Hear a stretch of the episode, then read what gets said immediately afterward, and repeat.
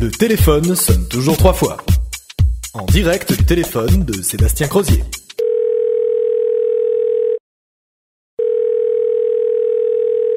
Quand la Chine s'éveillera, après avoir envahi le monde des équipementiers dans le domaine des télécoms, c'est au tour des opérateurs de téléphonie d'être le nouveau champ de conquête des acteurs chinois. Si l'investissement de ZTE dans Congo China Telecom s'est fait avant tout en équipement maison, il est difficile de considérer que l'opérateur congolais a connu un succès commercial foudroyant. ZTE est en train de négocier la reprise de sa participation majoritaire à Orange.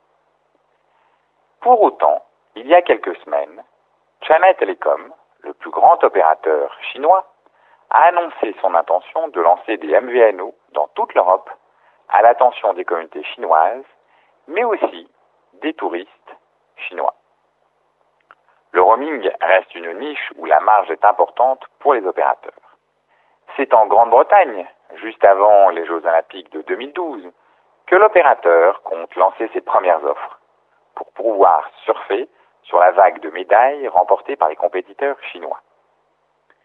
Il vise le demi-million de Chinois vivant en Angleterre et entend lui offrir l'accès à des contenus en chinois. Il se murmure que l'opérateur hôte serait Everything Everywhere, la filiale commune entre Orange et T-Mobile.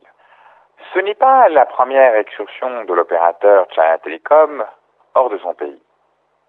Il est déjà présent au Japon, au Canada, au Vietnam et en Indonésie, soit au travers de licences de téléphonie ou de bureaux de représentation, mais avant tout dans des pays où la communauté chinoise est d'importance. China Telecom dispose depuis 2006 d'une infrastructure en Europe solidement reliée à l'Asie par différentes routes, passant soit par le Kazakhstan ou par Dubaï. Il a récemment annoncé sa volonté de grossir par croissance externe.